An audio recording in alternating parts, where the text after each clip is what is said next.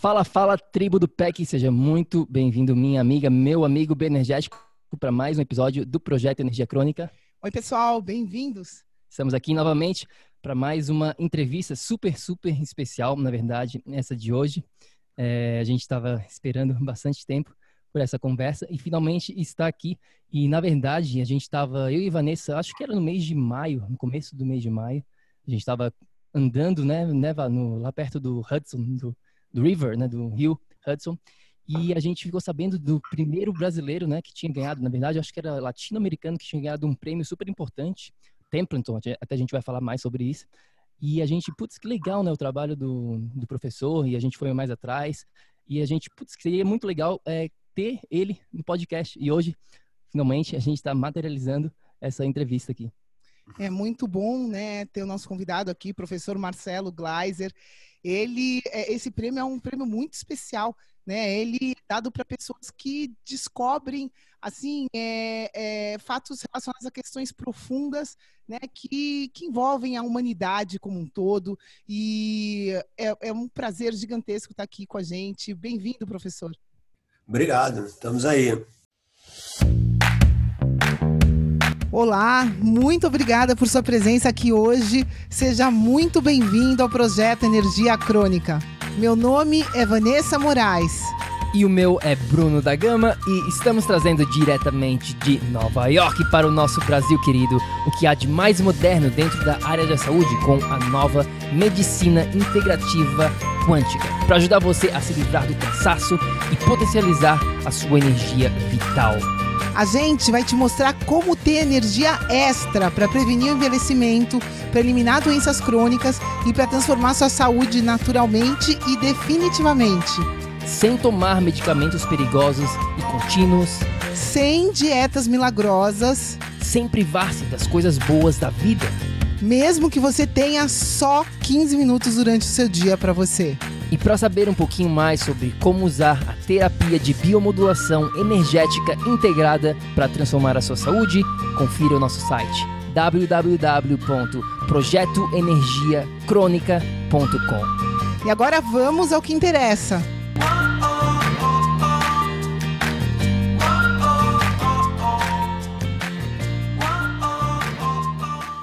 Vamos lá então, professor. Só fala um pouquinho, né, rapidamente, né, como é que tu falaria assim, quem que é o professor Marcelo Gleiser de uma maneira é, resumida? Então, eu sou carioca, né? Cresci na Praia de Copacabana, é, saí do Brasil com 23 anos, eu sou físico teórico, fiz minha, meus estudos no Rio de Janeiro e depois eu fui para a Inglaterra fazer um doutorado. E Estou sempre no Brasil dando palestras e conferências, etc., mas moro fora há mais de 30 anos. Né? Quer dizer, tenho desenvolvido toda a minha carreira profissional essencialmente nos Estados Unidos. Né? Sou professor de uma universidade super tradicional aqui. A universidade foi fundada em 1769, que se chama Dartmouth College, que fica perto de Boston. Então é muito lindo e muito frio. E o meu trabalho, essencialmente, é, como você falou, relacionado com grandes questões, vamos dizer assim, né? Como que a ciência, em particular a física, pode lidar com questões que a gente vem fazendo desde antes da ciência, questões relacionadas com o que eu chamo das três origens, né? A origem do universo, a origem da vida, a origem da mente, e que tipo de é, progresso é, olhar para essas perguntas de uma forma científica a gente pode ter. Né?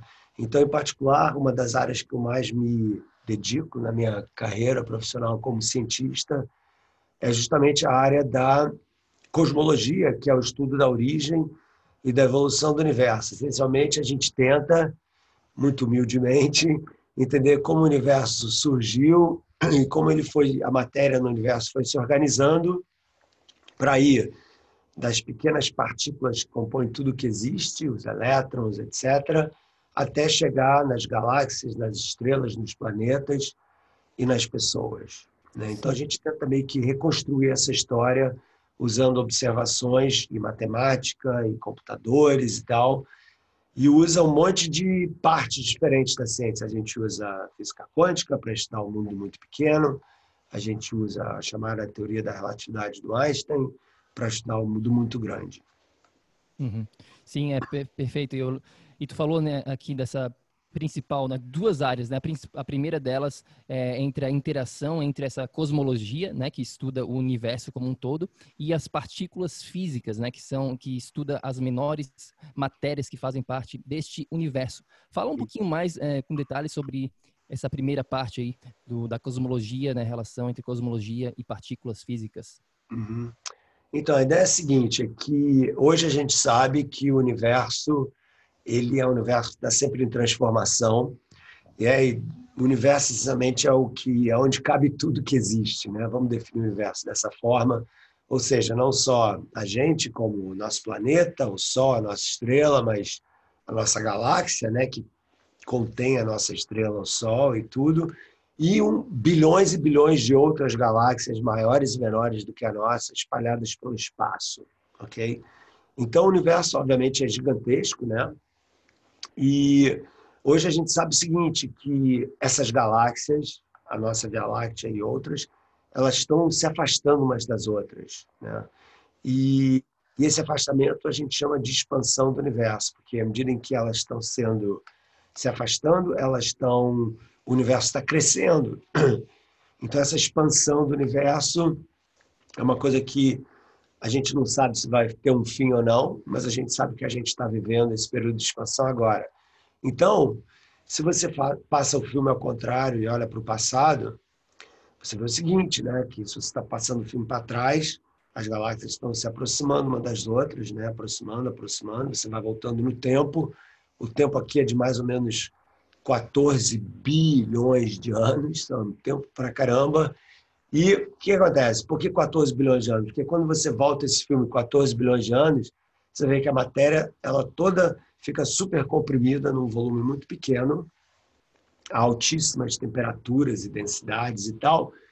E o que acontece é o seguinte, quando a matéria ela é aquecida e espremida assim, ela se decompõe nas partículas mais fundamentais que existem, né? Porque vocês sabem, vocês lembram isso da escola, todo mundo, que é, tudo é feito de moléculas, né? Tipo a água, e, a, e, as moléculas são feitas de átomos, então a água tem dois átomos de hidrogênio e um de oxigênio, né? A famosa H2O, né? E o que acontece? Quando você tem muito calor, é, você tem que essas moléculas elas vão se separando nos átomos. Aí você tem mais calor, mais pressão ainda, os átomos também se quebram em partículas menores, que são os elétrons, os prótons, os nêutrons. Então, essencialmente, quando você volta lá para o iníciozinho da história do universo, né, eu falei que o universo tem 14 bilhões de anos, então quando você volta assim para quando o universo tinha 5 minutos ou 3 minutos de vida, você começa a ver que o que você tem é uma espécie de sopa, um minestrone, entendeu? De várias partículas diferentes. E aí, e aí nessa, nessa parte da história do universo, que a cosmologia precisa usar os conceitos da física quântica, da física atômica, porque o universo é quase tão pequeno quanto um átomo, quando a gente vai para esses momentos iniciais. Entendeu? Então, essa mistura do muito grande com o muito pequeno é essencial na infância do, do universo. E, professor, para as pessoas que estão escutando a gente aqui, né, como que toda essa esses fatos que hoje em dia a ciência conhece, né? Como que isso se traduz para a gente no, no, nosso dia a dia, né? A gente sabe hoje o prêmio Nobel da medicina em 2016 foi para os nanomotores e um fato que eu acho que é sensacional, né, que é maravilhoso, é que assim, a gente nós temos cerca de 50 trilhões de células no nosso organismo, né, 50, um pouco mais, de 50 a 70 trilhões de células. E a gente sabe que cada uma das nossas células tem pelo menos mil mitocôndrias, que são né, é, o motor né, da nossa célula que está gerando ali energia.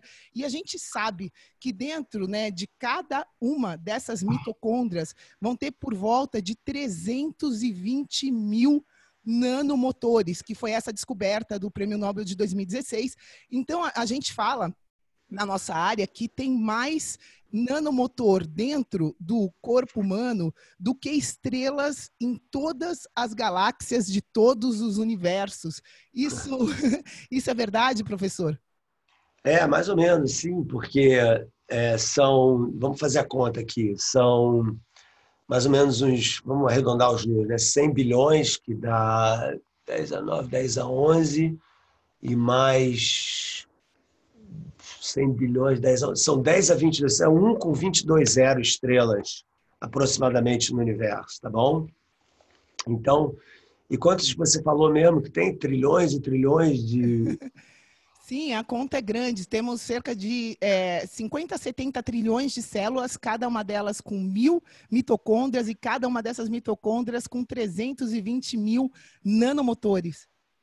Então é praticamente exatamente igual. É, é quase. Isso, né? Os números são muito parecidos, entendeu? Então, sem dúvida, eu acho que.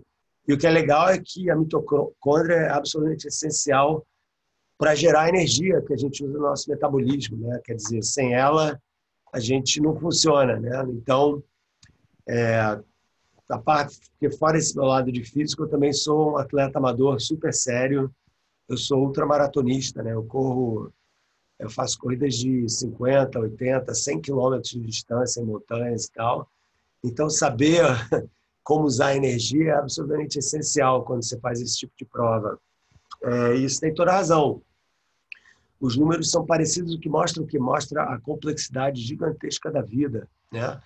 Como que é incrível isso, né? Que a gente dentro de nós carrega tanta complexidade assim, né? E porque a gente meio que não pensa muito nessas coisas, né? Muito pouca gente para na corrida do dia a dia para pensar nessa complexidade toda, né? Mas a gente carrega dentro de nós a complexidade do universo inteiro, vamos dizer. Né? Então, a conexão que eu acho muito legal entre nós e o universo, né, e é uma coisa que eu gosto muito de sempre falar, é que todos os elementos químicos, né, você falou de mitocôndrias e tal, e nanomotores, então, esses nanomotores, essas mitocôndrias, são feitas de proteínas, né, tem ATP e tal, e aminoácidos e tal, e todos esses, esses elementos, essas moléculas são feitas de carbono, nitrogênio, oxigênio, magnésio, etc. E todos esses elementos químicos vieram de estrelas. Então, o que eu acho incrível é que existe uma conexão profunda entre as estrelas, a química, porque a estrela ela é o grande alquimista, né? Com perdão Paulo Coelho, o verdadeiro alquimista no universo é a estrela, porque a estrela pega o elemento químico mais simples que existe, o hidrogênio, e transforma em todos os outros, todos os outros elementos da tabela periódica, essencialmente. Então, o que, que acontece? Uma estrela é feita a gente, ela nasce, cresce, morre. Quando uma estrela morre, ela explode e nessa explosão ela joga todos esses elementos químicos no espaço interestelar e vai semeando nuvens que vão gerar novas estrelas cheias desses elementos químicos que faziam parte das estrelas que morreram. Então, 5 bilhões de anos atrás, tinha uma nebulosa cheia de hidrogênio, estrelas em torno dela explodiram, semearam essa nebulosa com carbono, oxigênio, nitrogênio, etc. E essa nebulosa entrou em contração, virou o Sol, virou os planetas, virou a Terra, e todos os elementos químicos que existem na Terra, em todas as criaturas vivas da Terra, vieram dessas estrelas que morreram antes do Sol existir. Então, é, quando a gente fala, ah, eu sou jovem, tenho 25 anos, ah, você pode ter 25 anos, mas os átomos dos quais você é feito têm mais de 5 bilhões. Uhum. Eu acho essa conexão sensacional entre nós e o universo. Sim.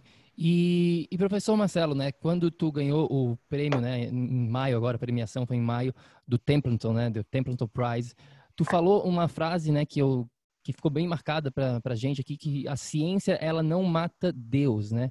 Fala um pouquinho mais o que que tu quis dizer com, com essa frase. Ah, é porque existe essa entre aspas guerra, né, entre ciência e religião, né, que as pessoas acham que Quanto mais a ciência entende o universo, menos Deus é necessário, né? Que esses cientistas querem acabar com Deus, e, e, e isso é uma grande besteira, não tem nada a ver.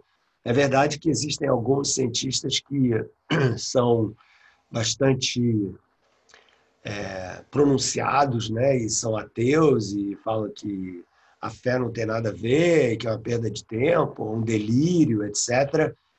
Mas você também tem cientistas que são pessoas super religiosas e que dizem que quanto mais você estuda o universo, mais você entende, vamos dizer assim, os planos do Deus lá que eles acreditam, porque tem, tem muito Deus, né? Não é só o Deus judaico, cristão, muçulmano, né? Tem Deus hindu, tem os budistas, tem os Yanomamis, tem os, os índios Hopi do sudoeste americano. Então, tem gente que acredita em muitos deuses muito diferentes, né? Não é só aquele Deus que a gente fica achando que o Deus da Bíblia é o único que existe. Não, tem bilhões de pessoas nesse planeta. Existem muitos tipos de crenças, né? Então, eu digo sempre que a ciência não tem nenhum propósito de ir contra a religião. O papel da ciência simplesmente é descrever o mundo natural, os processos físicos, químicos, biológicos que acontecem da melhor forma que a gente pode, né? E a gente nunca vai poder entender tudo, né? O universo é cheio de grandes mistérios. Quanto mais a gente aprende uma coisa, mais a gente entende que tem novas perguntas para fazer sobre ela, que a gente nem podia ter imaginado antes. Né? Então, por exemplo, antes da gente saber das mitocôndrias, a gente não podia estar falando sobre como elas funcionam, como elas geram energia através do ATP, como elas usam oxigênio, etc respiração aeróbica, respiração anaeróbica. Tudo isso a gente aprendeu recentemente, estudando os processos metabólicos que acontecem nas células. Antigamente a gente não sabia nada disso. Então, o, um dos, uma das propriedades mais essenciais da ciência é que e do conhecimento em geral, né, é que quanto mais a gente aprende, mais a gente entende que tem mais coisas para aprender. Né? Eu acho uma coisa fascinante, um aspecto do conhecimento fascinante. Então, é muito arrogante por parte de alguns cientistas achar que eles sabem o suficiente sobre o mundo para dizer que não existe Deus, né? Eu tenho uma visão diferente. Eu um, não acredito em Deus ou deuses, mas eu também tenho a humildade de entender que eu não sei o suficiente sobre tudo para eliminar a possibilidade de que existem forças no universo que vão além do que a gente conhece da natureza, entendeu? Então eu mantenho uma cabeça aberta, então em vez de ser ateu, né, eu me considero uma pessoa agnóstica. É, eu, eu, eu você está falando, né, de, de, estudar tal, e é, é, realmente isso, a gente estuda, estuda, estuda e vê que tem muita coisa além, mas uma coisa que a gente sabe hoje, que eu acho que é, é, você deve concordar, que é isso, que existe uma inteligência por trás de toda essa criação, de toda essa cosmologia. E eu acredito que é, que é mais ou menos por aí, é essa inteligência que as pessoas, cada um dá um nome, né, professor? Essa é uma ótima pergunta, entendeu? É, e realmente você tem razão. Uh, tem muitas maneiras de pensar sobre isso, né? Tem gente que fala, ah, essa inteligência, será que existe um plano, né? Tem uma palavra sofisticada para falar isso, chama teleologia, que é a ideia de que existe um propósito no universo, né? Que o universo não existe por acidente, que a vida não existe por acidente, que nós não existimos por acidente, que tem um plano por trás disso tudo, né? Então, isso chama teleologia. E tem o pessoal que aí, você tem razão, aí muitos nomes dentro dentre eles Deus, né? Óbvio, né? É. Por outro lado, você também tem um outro ponto de vista igualmente válido e importante que diz que não, que não tem inteligência nenhuma, que nós é que somos inteligentes, entendeu? Que nós é que somos as pessoas que, por sermos inteligentes, a gente percebe a, vamos dizer assim, inteligência em todos os lugares, né? Quer dizer, é, mais um, uma formiga ou um cachorro não percebem nada disso. Né? Quer dizer, para eles a vida existe e a função da vida é se reproduzir, eles comem, se reproduzem e estão felizes da vida sem pensar muito em propósito, inteligência, etc. Então, eu acho que é muito o paradoxo do ser humano, né? é que nós somos animais, por um lado, né? a gente sua, a gente precisa comer, a gente se reproduz, a gente cresce cabelo e unha, feito um bicho comum, né? Se bem que muitos bichos não suam, mas essa é uma outra conversa. Por outro lado, a gente também pode contemplar essas perguntas mais profundas de quem nós somos, por que, que a gente está aqui, né? E isso daí, mesmo que seja uma coisa super inspiradora, né? Ela também é uma coisa meio assim exasperadora, né? A gente fica meio assim, caramba, cara, é uma coisa meio que gera uma certa ansiedade, né? Tipo, por que, que a gente está aqui? Por que, que a gente acorda todos os dias, né? Qual o propósito dessa busca toda nossa? Então, o ser humano é um bicho complicado, né? Porque ele é um bicho que pensa. Então, eu digo o seguinte, que a gente não a gente acabou de chegar, né? Eu falei daí, eu contei um pouquinho para vocês da história do universo, 14 bilhões de anos e o Sol e a Terra que surgiram há mais ou menos 4 bilhões e meio de anos atrás. Nós, a nossa espécie Homo sapiens, tipo acabou de chegar 200 mil anos. Se você pegar e colocar é, 4, 4 bilhões e meio de anos em 24 horas, né, comprimir o tempo, né, a gente chega frações de segundo antes da meia-noite. Então, na história da Terra, a gente meio que acabou de chegar. Então, a pergunta é: por que, que demorou tanto, entendeu, para surgir essa inteligência nossa? E por que, que em outros planetas a gente não, não percebe evidência nenhuma de inteligência, nem mesmo de vida, pelo menos por enquanto? E o que, que isso diz para a gente? Né? Quer dizer, aí você tem vários pontos de vista. Né? E um deles, para mim, é o seguinte, que eu acho que é importante a gente identificar que nós somos, sim, seres especiais. Nós, seres humanos, somos seres especiais, vivendo num planeta super especial, com uma biodiversidade incrível, né? E que esse século XXI, cara, esse momento que a gente está vivendo agora, para mim, é um momento que tem pode ir em duas direções, né? ou muita destruição, ou uma grande transformação positiva para a humanidade. E eu, como sou um cara otimista, com exceção, com, né, ao contrário de certos intelectuais públicos aí, tipo Harari e o Sir Martin Rees e um monte de outros que são meio deprimidos, assim, eu acho. Eu sou um otimista, eu acho que esse é um momento de transformação em que a gente vai redescobrir o valor da humanidade, o valor que nós temos no universo, porque antes da gente existir, o universo não pensava, o universo não tinha inteligência, porque não existia nenhuma forma de vida aqui para poder identificar essa inteligência que você falou, entendeu? Então somos nós, de uma certa forma, que somos a inteligência do universo. Nós é que somos como o universo pensa sobre si mesmo. E isso, para mim, é absolutamente sensacional e profundamente inspirador. Olá, espero que você esteja gostando desse episódio do podcast. Eu só gostaria de te falar que se você está cansado, com falta de energia, se você está enfrentando problemas na sua saúde, mais do que isso, se você está buscando uma solução definitiva para os seus problemas, Vem conhecer um pouco mais sobre a terapia de biomodulação energética integrada lá no nosso site. É só ir no projetoenergiacrônica.com. Entre em contato com a gente, manda suas dúvidas e agora a gente vai continuar com o nosso episódio do PEC. Não, com certeza absoluta, a gente vive um momento maravilhoso que a gente está conseguindo se entender né, com toda essa tecnologia que a gente veio desenvolvendo. E, no final de tudo, né, como você descreveu, somos poeira estrelar.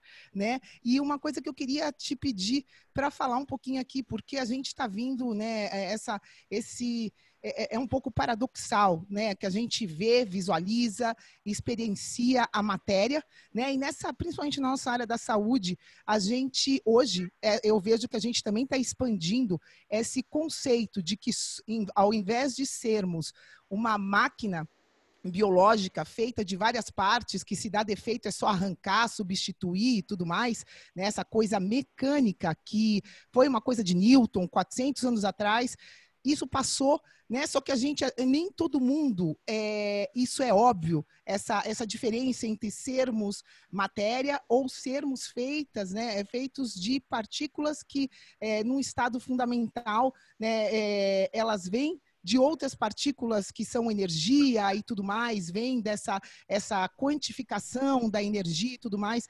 Eu queria te pedir, professor, para fazer uma analogia, né? Somos seres especiais, como você acabou de falar. E o que somos, né? Essa, essa, eu acho que é importante as pessoas que estão ouvindo aqui é, é, reciclarem um pouco esse conceito puro, puramente de matéria, para o que a gente realmente é, energia e tudo mais. O senhor pode falar um pouquinho disso? Bom, então, essa é uma pergunta super complicada, né? O que somos ninguém sabe, né? Mas a gente pode dizer o que a gente quer ser, né? Eu acho mais fácil a gente pensar no que nós vamos querer ser do que no que a gente é, porque o mundo precisa que a gente acorde nesse momento, entendeu? Eu acho que a gente está vivendo um momento que é muito difícil para a humanidade como um todo, porque mil polarizações, mil disputas, mil problemas, né? E muito tribalismo, sabe? A minha tribo contra a sua tribo. E a mensagem que eu estou tentando passar através do meu trabalho, da minha obra, é que a gente tem que ir além desse tribalismo, dessas divisões todas, e entender que nós somos uma espécie só. Nós somos a espécie humana, ponto final. Não interessa qual é a minha cor, não interessa se eu sou liberal, conservador, não interessa se eu venho da China, da Índia ou do, ou do Rio Grande do Sul. Todos nós somos uma espécie num planeta super raro. E eu acho que a gente tem meio que uma missão como ser humano, entendendo quem nós somos agora, né? que nós somos uma criatura, eu acredito, muito preciosa no universo. Nós temos como missão aprender a eu vou falar uma coisa que parece meio clichê, mas é absolutamente essencial. A gente tem que aprender a amar um ao outro, a respeitar a vida, e não só a vida humana, mas todas as formas de vida. Entendeu? Então, é, quando você fala quem nós somos, eu acho que se nós somos um ser moral, que consegue discernir o bem do mal, a gente tem que entender que o melhor bem que a gente pode fazer agora, nesse momento, é tentar melhorar, primeiro, a nós mesmos individualmente, daí que entra todo esse lance aí que vocês falam de bioenergética, de, de tomar conta do seu corpo, entendeu? Porque o nosso corpo e a nossa cabeça são uma coisa só, você não pode separar um do outro, e o nosso corpo existe na natureza, você também não pode separar a nossa existência do mundo natural, mesmo para quem esteja preso nas selvas de concreto urbanas, entendeu? A verdade é que nós continuamos sendo completamente dependentes da natureza, do sol, da água, da energia que a gente consome. Então a gente tem que aprender a voltar a fazer uma coisa que os nativos do mundo inteiro já sabiam um tempo atrás, que é a respeitar a terra, a fazer da terra uma coisa sagrada, mais uma vez, para que a gente possa, então, juntos, como uma espécie, não um monte de tribos guerreando uma com a outra, uma espécie, redefinir a nossa relação com o planeta, com nós mesmos, para que a gente possa deixar esse mundo um mundo melhor para gerações futuras. Isso, para mim, é assim, absolutamente essencial. É, exatamente, é o que a gente fala bastante aqui dentro do PEC, né, dessa parte de integração, é, o sol, natureza, respiração, né, nutrição, obviamente, atividade física, tudo isso é importante, mas voltar um pouquinho para trás, para o que o professor falou aqui, né, essa parte de como que a gente vivia anteriormente, né? Quase assim, os nossos ancestrais já hum. tinham essa sabedoria e a gente não precisa buscar é, em mais nada, já está tudo aqui, é só a gente prestar atenção. E eu queria, professor, é, que tu deixasse uma mensagem, né, uma mensagem final. A gente sempre faz essa pergunta, se tu pudesse deixar uma frase, um pensamento, alguma dica, digamos assim, para o nosso amigo bioenergético que está nos escutando nesse momento, qual seria essa mensagem para ele viver também num estado de energia crônica? Eu acho o seguinte, é, para mim, a gente fica achando que esse problema de aquecimento global e problemas políticos estão além do nosso alcance. Mas a verdade é que cada um pode fazer a diferença, sabe? Eu acho que cada indivíduo tem o poder de escolher o tipo de vida que quer ter. Né? E a gente está olhando aí, a gente está vendo desmatamento das florestas, poluição, lixo, plástico no mar, canudo, todas essas coisas a gente está vendo e a gente não faz nada a respeito. Então, a minha mensagem não é aquela mensagem aí, moçada, bacana, tudo legal, vamos lá. Não. A mensagem é a seguinte: acorda, cara, porque você pode fazer a diferença. Você pode comer menos carne, menos peixe, usar menos plástico, acordar para que a gente não seja uma espécie que é um parasita do mundo, mas seja uma espécie que coexiste com o mundo do qual a gente tanto depende. E é tem um pouquinho de sacrifício pessoal, assim, pô, adoro comer carne todo dia. Cara, come carne duas vezes por semana, você vai se sentir muito melhor, entendeu? Porque a proteína vegetal é ótima para a saúde, é ótima para os esportes, você vai perder peso, você vai ter menos doenças, entendeu? E você vai contribuir para o futuro do planeta. Então a minha mensagem é essa. Não é aquela aí, moçada, legal, vamos nessa, tá tudo bem. Não tá tudo bem nada, cara. Só vai estar tá tudo bem quando cada um de nós fizer a nossa parte.